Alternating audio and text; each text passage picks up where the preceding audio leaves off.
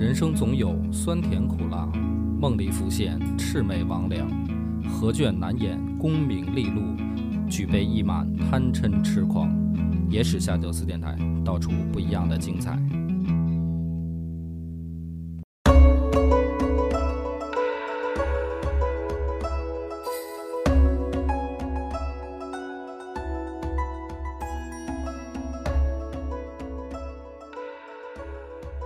大家好，欢迎收听《野史下酒》，我是主播恶把波老袁，啊。今天请老袁来聊一期，你这是找不着人了是吧？我要夸下海口，要这个六天连播嘛。所以这个今天咱们来聊一个还是汉末时期的人物，但是大家一定都没听说过他，因为他的传呢是在《后汉书》里边。啊，就是说他这个人，我先卖一个关子啊，他出现的这个时代就是三国的时代。三国实际上已经快开始了，就是马上已经要黄巾之乱了。但是呢，黄巾之乱来之前他就死了，啊，没赶上这，没赶上这一波。但是他的名头啊，就这个人他出现的时候，一般跟他并着会提起来的一个人是刘表，哦，就是那个荆州牧刘表。所以他其实呢也可以算擦边这个三国人物，就是他活着的时候，很多三国人物还在。那么这个人卖关子到这儿呢，就要说他的名字了。他叫范滂，范滂滂对这个滂呢，就是一个三点水右边一个旁边的旁，他叫范滂。为什么要讲他呢？影响了中国文化，就是他非常非常关键、很重要的一个人。不是这这个人在三国后期，对三国都没听说过他了，已经就是这些人，但是都知道这个人，对？但是三国时候的人都知道他，啊，包括三国之后的人还在受他影响，就是就这么厉害。有个传说中的大神，对，那么今天呢，等于就讲讲这个人，这个范滂，年轻的时候被举孝廉，然后而且是光禄四行。什么叫光禄四行呢？就是说大家都知道，东汉时期就是三国那个年代没有科举嘛，他当时还是察举制，举孝廉。那举孝廉其中有一个标准叫光禄四行，就是说他标准是什么？那九品中正制出来之前，他的标准是说这个人要质朴、敦厚、逊让和节俭，就是你要符合这四项，你才被评为光禄四行的标准。这个也是能量化吗？这四项标准，呃，装嘛，就是很多时候都是要看装 装的像不像嘛。那么他当了官儿以后，等于在史书上来看，接到的第一个任务是什么呢？说当时啊，河北闹饥荒，嗯，老百姓呢快吃不上饭了，很严重的一件事儿。我这河北动不动就闹饥荒啊，嗯对，然后朝廷呢就给了他一个任务，就是让他为清照使。用我们现在的话翻译是什么呢？就是比较好理解的是让他下去抓这个贪腐。啊，相当于是纪检委，哎，就是老百姓不是快吃不上饭了吗？嗯啊，最好的办法是什么呢？去当地打老虎，把这些人的这个钱给敲出来，然后就咱们赈灾用，就所以给了他这么一个差事。实际上这个差事呢，大我这么一解释，大家就明白了，大部分人是不愿意干的，就明显得罪人啊对，非常得罪人的事儿嘛。嗯，结果说这个范滂呢，他还没去呢啊，说他出发的时候登车揽辔，然后一脸大义凛然的那种表情，就是就就像什么呢？就像武将出战之前先抬一口棺材，就那种状态。就是我今天哥们儿觉着啊自己够呛了吧？哥们儿，哥们儿就是要去干翻你们这些大老虎的，就这样一个形象。所以他这个登车揽辔的形象，在我们中国文人的这个形象里面，是一个相当于这个可以用用典了。就是大家说，如果说你要大义凛然去干什么，就是范滂的这个形象。对，就是一模范，哎，对，他是一个模范。所以他这个事儿传出去以后呢，导致的结果是他人还没到呢，当地的这个贪官污吏自己把印挂在梁上，就颠了，就潜逃了。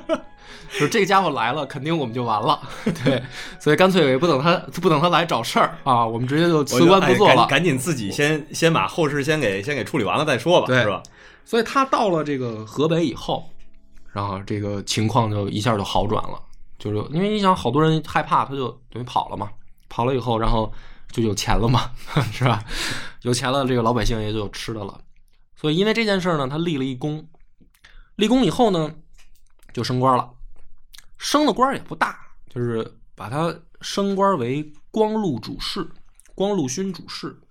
这个跟刚才那个职位是一个什么什么关系？是是原来那职位的上级？呃，其实跟上一个职位呢，可以说是还不如，因为你是等于上一个抓这个贪腐问题，你是朝廷派出去的钦差嘛。嗯嗯这个光禄勋主事呢，光禄勋本身就相当于呃一开始啊，在秦的时候是给皇宫看大门的，就这样一个工作。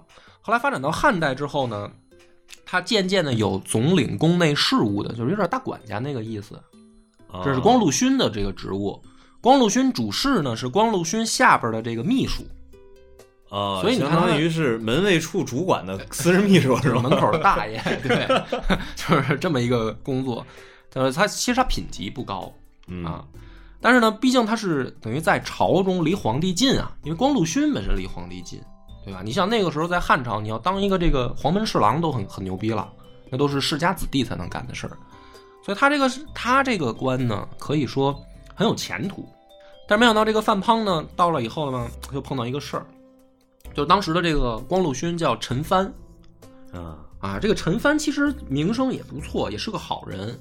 但是发生的事儿呢，就是说有一次啊，这个范滂去找陈蕃汇报事情，然后汇报事情的时候呢，很恭敬，就相当于我们现在，比如说你去老板办公室交文件，你往那儿一站啊，把文件递上去，然后你可能就要等着老板给你签字。假如说这样一个啊，比如说报销的单子签一下行不行？这种事儿。嗯嗯结果这个陈帆呢，可能当时比较忙，没来得及顾得上去这个跟这个范胖去交流啊，可能心想着我先忙完这一段，然后我再问你什么事儿嘛。就等于把这个什么胖就给晾啊门口了，是吧？胖哥就晾这儿了。哎，对，那一看到我们现在如果碰到这个问题的话啊，我们可能怎么办呢？我们就等一等吧。啊，对，哎，说老板很忙嘛，是吧？这个范胖呢，他就很有很有个性，他就把这个东西往地上一摔，然后就走了。走了以后回去就写辞职报告，就老嚯老子就不干了啊！就因为什么呢？你不尊重我。脾气不小对啊，然后你看，一般这个事儿，比如我们现在碰到了以后啊，嗯，大家肯定会，比如我们现在在职场当中碰到这些丑恶嘴脸，你说嗯你他妈活该，就 是你装什么呀，是吧？你没饭碗了吧？大家肯定是这种态度。但是在东汉末年呢，大家可能老想，比如官场腐败呀，是吧？这个豪门贵族不是已经形成了氏族垄断了吗？快，但是不是，就是讲他的故事也要给东汉末年正一个名嘛。正什么名呢？就是当时另一个人啊，叫郭林宗，也是这个名士，他就跑去骂陈蕃一顿。他说什么呢？说像范滂这样的人，你怎么能以这样的普通礼节对待呢？就你不应该这么对他。他说：“你看现在傻了吧？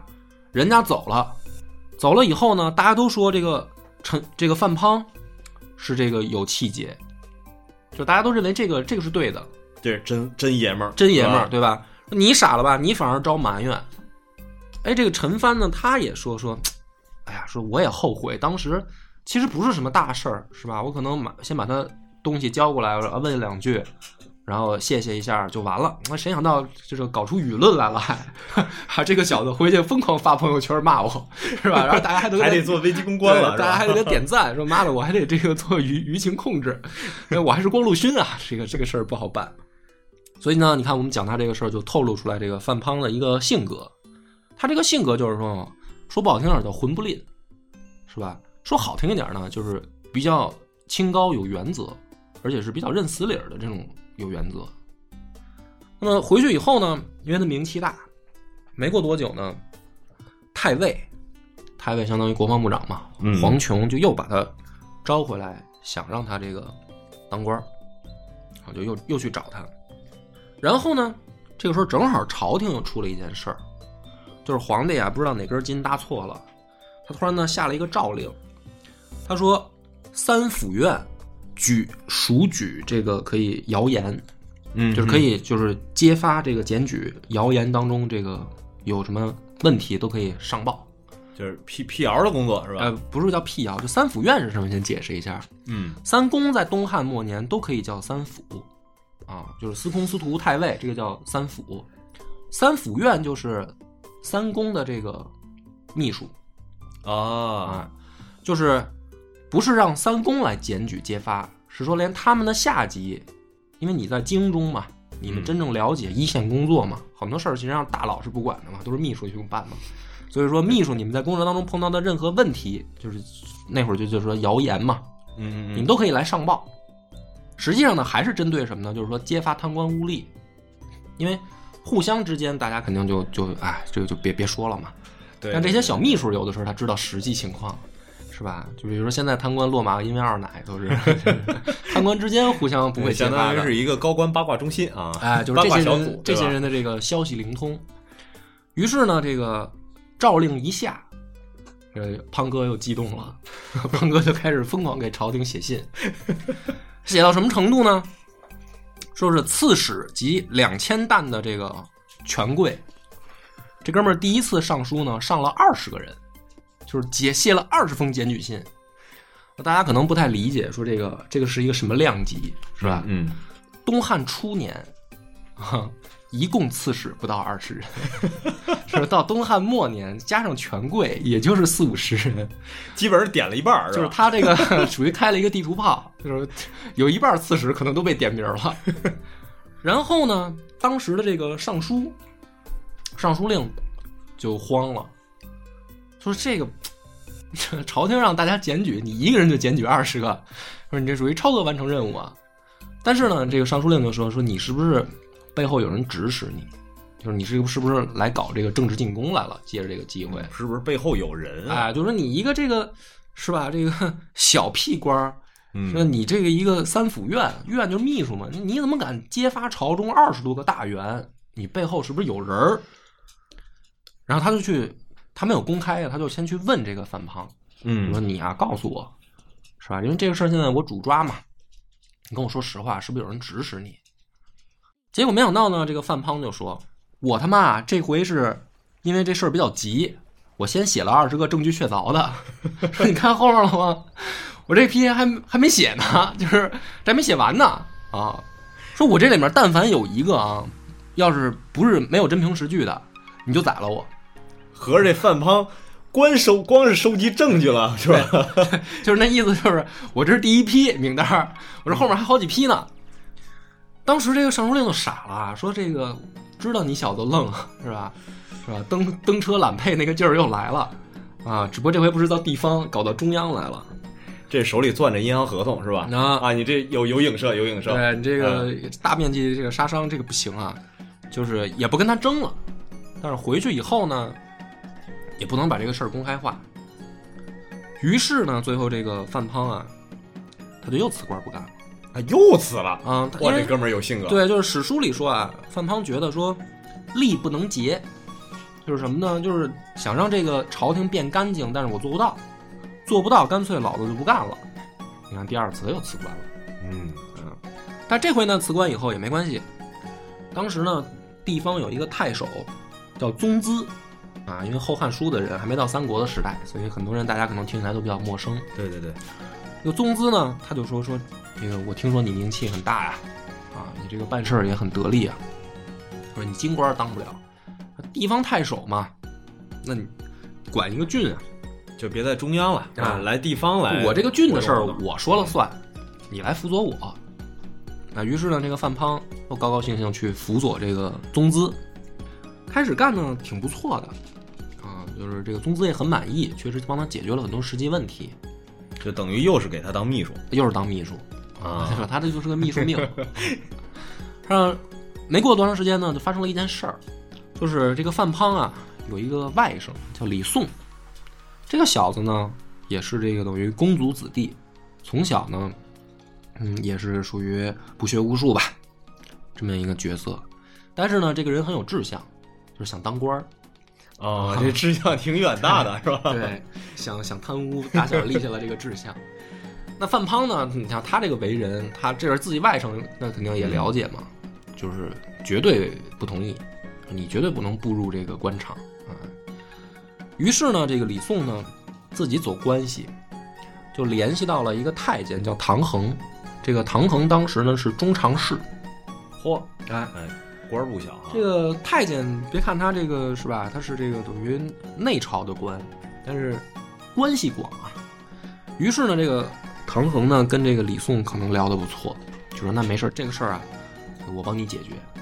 于是呢，这个太监就跑来找到宗资，就是范庞的这个上级，他跑去找宗资呢，就说你给这个孩子安排个官儿，还不是官儿，你给他安排个吏，人呢，不用当官儿，不是当官儿，当个吏啊，给朝廷办事儿的吏。那个宗资呢也不好意思驳这个太监面子，就说那行，我给你安排。结果呢，安排了几天吧，发现宗资都安排下去了以后呢，这孩子还是没接到这个等于 offer 嗯，啊，就这已经是就是安排事业编了，也也没、啊也没落听，是吧？没落听，就是没 offer。这个宗资就问啊，说这个卡在什么环节了？其实我觉得他多余问，是吧？后来一打听知道，这个范胖给拦住了，就不发这 offer。宗资呢，这个人他因为有这个是吧陈帆的前车之鉴，他也不敢招范胖，他就回去呢打另一个秘书，就是打一个叫朱玲的秘书。这个朱玲呢，就是史书里说啊，就是相当于一个书童，呃但是可能也处理这个文件。他就揍他，说让你安排这么点事儿，你都安排不好，其实就是撒火撒邪火。相当于不敢招惹这范滂，找自己文书撒气。对，结果呢，这个朱灵吧也挺愣，他说他都不跟他掰扯，他说范滂都这么牛有气节牛逼，我他妈也也也是个有气节的人，就我受到这个范滂的影响，我也不能不能这个向恶势力低头。结果呢，这个宗资呢，等于搞搞了一个自己找找没去嘛，而且他还不能公开，所以你看这个范滂呢，就是这么一个人，就是连自己的这个直属上级，属于不给面子成习惯，就是不管你是谁啊，也不管这个介绍的人那是他自己的外甥啊。你像咱们中国的这个人情社会嗯是吧？我这个外甥是不听话，这个喜欢胡闹，但是也不是当官儿嘛，是吧？就是当当个吏，嗯自家人照顾照顾。范滂就绝对不行啊！别看是我外甥。这正义感爆棚啊！但是这样的话呢，你比如说老袁，你觉得这样的人，他在这个当地，他的风评应该如何？这个风评，按理来说，老百姓应该是喜欢才对啊。嗯，但是同事都讨厌他。哎，对，就是说白了，这个你身边要有这么一个刚正不阿的同事，啊，刚正不阿哈，这个属于很讨厌啊。都别人都到点下班，就你他妈爱加班，就显得你积极呗，是吧？就是属于情商略微堪忧，按现在话说，对吧？嗯。于是呢，他在当地啊，史书上说，说郡中中人以下莫不归怨，就是这些地方上的小小吏也好，或者同事之间都不喜欢他，甚至说什么呢？说这个范滂啊，就是沽名钓誉，啊，装的，装就装蒜嗯。他不是看不上这些人吗？看不上这些人，是因为啊，他想提拔跟他亲近的人。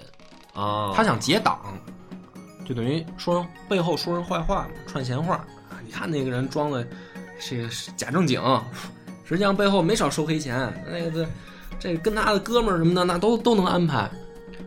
因为这个他不可能什么人都不提拔、不安排、不给人办事儿，对吧？对对，他是讨厌那些坏人，但是好人他肯定得给人办事儿嘛。但是这些到了这些人嘴里，他就说这个人就是在结党，跟他关系好他就提拔，是吧？跟他关系不好他就不给人办事儿。背后嚼舌根子嘛，哎就是都这样。那么这个按说呢，其实也没什么关系啊。正好朝廷又整幺蛾了，朝廷自上而下呀，要查结党的问题。这个在朝廷来说，我也不希望下面有结党营有私的问题结党营私的这个问题。嗯就是说这个来查也是一个正当的事儿啊。但结果是什么呢？这个范滂就中招了，就当地都有风评啊，他结党啊。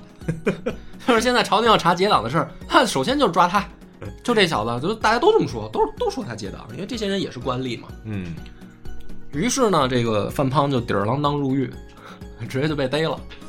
啊，这个没有办法，是吧主？要得罪人确实得对啊，罪有点多，是吧大？家都说他结党，他就入狱了。入狱了以后呢，他也不辩解嗯啊，就是我我对我结党了啊，他也不辩解。你们说我结党，我就结党了吧，我进来，反正这个老天爷是吧，自有公道。当时呢，这个玉立啊，这牢头儿就劝他说：“我们这儿呢有一个规矩啊，什么规矩呢？就是不是打那个五百杀威棒啊？我们这儿有一规矩啊，还是比较正经的，就是说进来的犯人啊，都先要拜一下这个姚桃姚桃啊，不是拜一下高尧。高尧呢是咱们这个中国的司法之神，就据说哦这个监狱和这个刑法就是高尧发明的。相当于是监狱的祖师爷。哎，是是这么一个形象，他说要拜他。然后呢，这个范滂呢，就是大家都排队，因为这一批犯人是吧，都都等着排拜是吧排排着队拜，就是进来这是第一课。这个范滂排第一个，范滂说我不拜。那玉丽说你你为啥不拜啊？范滂说你看这个高瑶，他呢知道我没没罪的话呢，他会去跟这个老天爷解释的，因为他是正直的呀，他是正直之神啊，是吧？他发明的这个司法刑狱啊，他必须得公正，所以我要没罪呢，他会帮我去跟老天爷解释的。我要有罪呢，我他妈该着挨罚，我拜他也没用。所以你看我我是不是不用拜？他这一说呢，玉立在那儿反应了一会儿，这牢头琢磨了一下，说好像他妈有点道理。这牢头也挺没正形的，没没有没有什么文化嘛，我好像有点道理。但是呢，还没还没说什么啊，后面这边这帮排队的说，对对对，我们也不拜了，说这个确实没有什么拜的必要，然后大家都不拜了。就是给等于在监狱里面，他也不带这个良好的这个先等于把人规矩给破了，是吧？先先去破坏人家规矩，就是这么一个混不吝的主。然后这不就坐牢吗？坐牢以后呢，这个上面就得来人查呀，就等于先抓，啊，先抓以后呢，我们再调查，它是这样一个司法节奏，没有大家说所谓的陪审团什么这个就检察官来问一些问题什么的，就直接先给你家关起来，先嫌疑人先关了再说，对是吧？然后呢，派下来呢又是一个太监，这个太监呢也是中常侍，叫王普。这个王普来了以后呢，大家对太监的印象都不好嘛，都觉得这些这个身体上有一些缺陷的人，可能心里也比较阴暗，所以他们来审的一般都都是没有什么结果的，就就完蛋了。所以这个王普来了以后呢，这个就把这帮犯人啊都弄着枷，带着料，就是跪在下面，就是然后你们一个个说吧，自己该不该死？坦白从宽，抗拒从严。于是呢，这个王普呢，我觉得啊，可能也是一个有理想的太监，哦，他可能还真是想听一听到底这些人有没有冤枉。但是呢，他的方法呢很粗暴，就是先打吧，先先打一顿，对这个这个棍棒底下就是吐真言嘛。这个时候呢，因为这个大家知道坐牢的这个环境本身也不好，嗯好多人入狱以后呢，就就是得病了。这个时候呢，这个范滂和另一个人啊，两个人呢看到这帮狱友不身体不好吗？嗯他们就从后面跪着跑到前面来说：“先打我。呵，” 对，就是说他们身体不好，你先打我，你先让我招。说待会儿那帮打人的人累了，可能打的就轻点嘛。啊，这俩人在这争着挨打。这个王普一看说：“我操，跑这儿这个跑这儿比谁能抗揍来了是吧？说我是一个有理想的太监，我是要问真相，我不是为了光打你们。”于是呢，也就不高兴了，他就这个逮着这个范胖就问，他就讲大道理。你别看太监读书少啊，喜欢讲道理。他说：“国家养你们这些人，是为了让你们给朝廷办事儿。你们现在在底下搞这个小团体，啊，拉山头，结帮派，这你们对得起国家吗？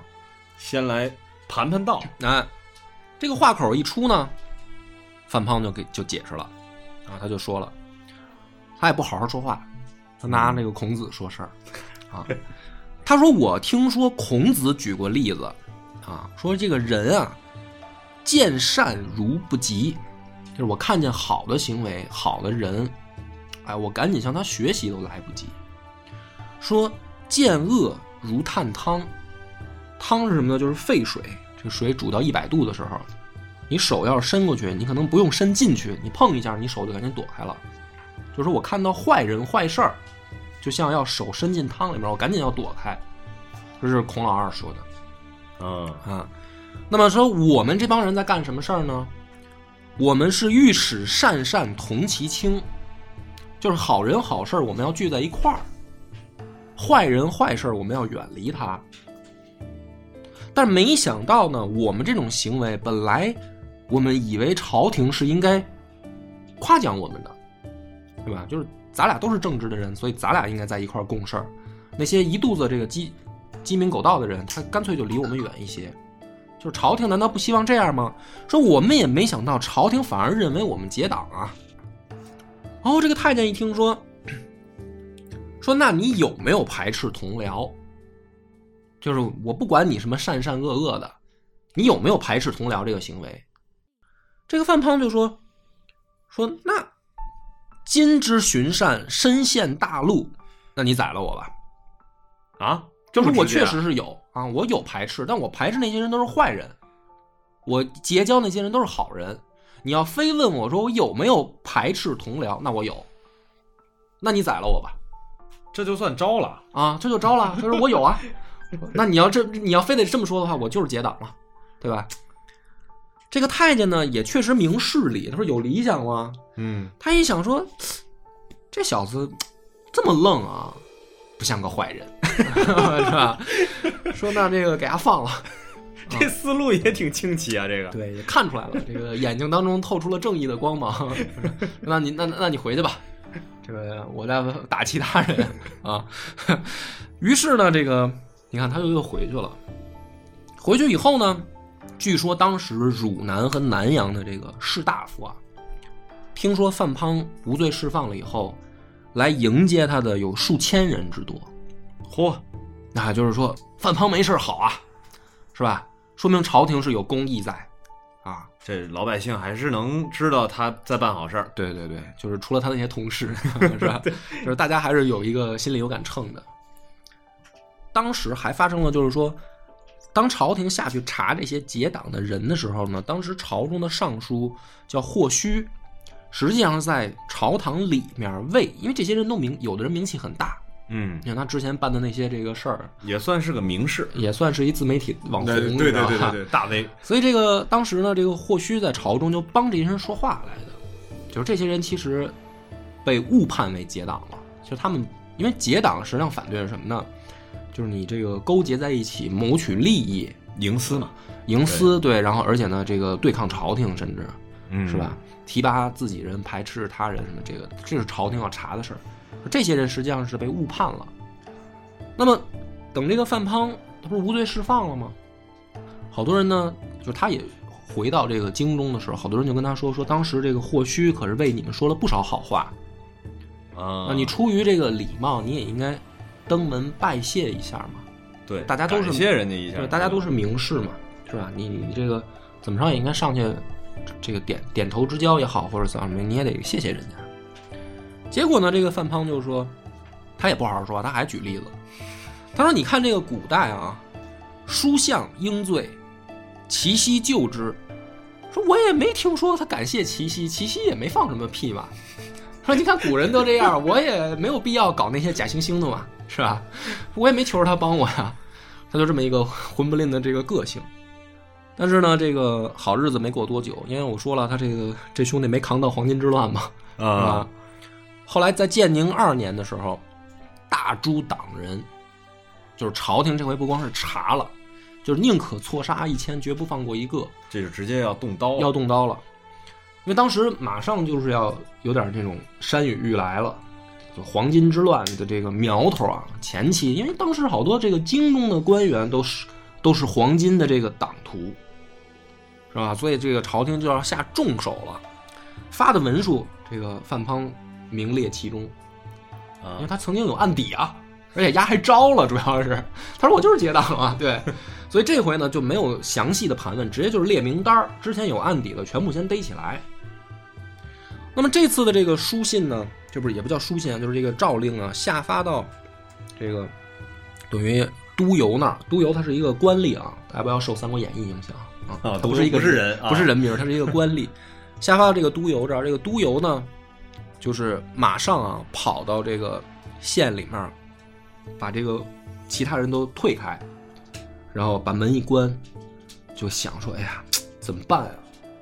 就是说范滂这个人是好人，这回也在这个名单里，我要想一个什么办法救他。想着想着呢，这个可能动了感情了，就在屋里就哭。嚯，这样的好人不能就不能冤死啊！他就哭了。他一哭呢，这个消息就传出去了，说这个大老爷们儿天大白天在家里自己关着门哭，这个事儿就出去了。说他哭啥呢？为啥呀？因为大家不知道名单上都有谁啊。范滂听说这件事儿，说那别寻思了，肯定是为我哭呢。嚯，很自信聪明啊！这心里有点逼数，属于啊，这肯定是为我哭呢，不用想了。说那个什么，我自首，他就跑去那个县衙自首去了。他说就逮我吧，不用难为督邮啊，肯定是因为因为这事儿哭嘛，大家。结果当时这个县令都惊了，县令说：“大家都先出去，都先出去。”说那个大哥，你等会儿我，我收拾行李，咱俩一块儿跑，是吧？我不逮你啊，咱俩一块儿跑。我我也不能弄死你。然后呢，这个范滂就说：“说这个事儿啊，如果到我这儿，我一死能解决的话，那我就不惜此命了，就我就死就行了。首先，我不能连累你，你把我放跑了，你你你也犯事儿了。说而且什么呢？我老妈还在呢，我要跑了，我老妈也就折进来了，我就逃犯了嘛。”所以说这事儿要是我死能解决，那我就死没关系。然后这县令就惊了，说：“这这么敞亮吗？难道够讲义气的啊？”说那个，那你问过你妈的意见吗？你这么牛逼，你家里知道吗？然后呢，这个他老妈就来了呀，听说儿子被逮了嘛。嗯，不是不是不是自首的吗？这自首了也是被逮了呀，就是就来啊，来了以后呢，哎，两母子俩这就是见最后一面。他就问他妈。说这个，反正用咱们现在话说，忠孝不能两全了。嗯啊，我一死呢，就无人等于给你养老嘛。母亲怪不怪我？啊，你你有没有对我有想法？他妈呢就说说，汝今得与李杜齐名，就也是当时两个名士啊。那么死亦何恨？说既有令名，复求寿乎？可兼得？他说：“你现在既然有名了，老妈呢也知道这个事儿，你也就别想长寿了。这个话实际上说起来很悲哀。老太太看的也比较清楚，这个世道昏暗，你想出名儿啊，想出好名儿，你就别想着长寿了。这两者不可兼得。那么老妈支持你的是什么呢？求名啊，就宁愿站着死，咱也不窝窝囊囊的活。”所以呢，你就放心去，啊，我对你没想法。哇，这挺感人的，挺感人的，对吧？那么当时呢，这个范胖一听老妈这么说呢，就跪在地下磕仨响头，说：“那不孝子这就去了。”这个享年三十三岁就死了啊。就他如果活下来，他是能扛到这个，就是跟那些三国日后的那些名士齐名的，你知道吧？那么这个故事呢，讲到这儿，我为什么说他对这个？中国的这个文人影响很大呢，就是在宋朝的时候，有一对母子呢在家里看书，也看到了这个桥段，就是我讲的故事。这个他在《后汉的传》到这儿就完了，也看到这个段落的时候，这个妈妈呢就叹了一口气。这个儿子呢当时十岁，他就问他妈，他说：“我长大了，如果要做范滂的话，你愿意吗？”然后呢，这个老太太就说：“说如果你想当范滂，难道我还不如范滂他妈吗？”就是这个家教啊，就体现出来了。那么当时这个十岁的孩子问他妈这个问题的人是谁呢？就是苏轼。哦，所以说他影响了。你看苏轼后来干的那些事儿，就是也差不多是这个调性。对对对对对。所以我说这个人，你别看他没扛到三国时这个时代这个来临啊，但是他的这个故事，包括他记载在《后汉后汉书》的这一段这个文字，对整个中国的这个文人气节的影响是非常重的。而且他身上这个这个登车揽佩和这个不屑或许，这个也都是可以用典的。这成了一个文人的楷模。对对，他是成为了一种气节的象征，就是。我宁愿这个站着死，我不跟你们同流合污，我也要表达我的正义的，怎么说呢？表达我正义的这个呃愿望，而且甚至是什么呢？就是说，呃，家里边的人都支持。有很多人他不可悲的在于说，我想求名，但是我家里边说，哎呀，认怂吧，是吧？这个公司好好干，不要跟领导顶撞 啊！你你出来以后，你他妈都饿大街、睡大街了，你这还有什么可牛逼的，是吧？但是中国文人向来不信这一套，就是我临死，我妈你怨我吗？妈说去儿子，你能跟当世这些是吧？李大钊齐名，你死得其所啊 啊！所以这个故事我们今天讲到这儿就结束了啊！感谢大家的收听，拜拜。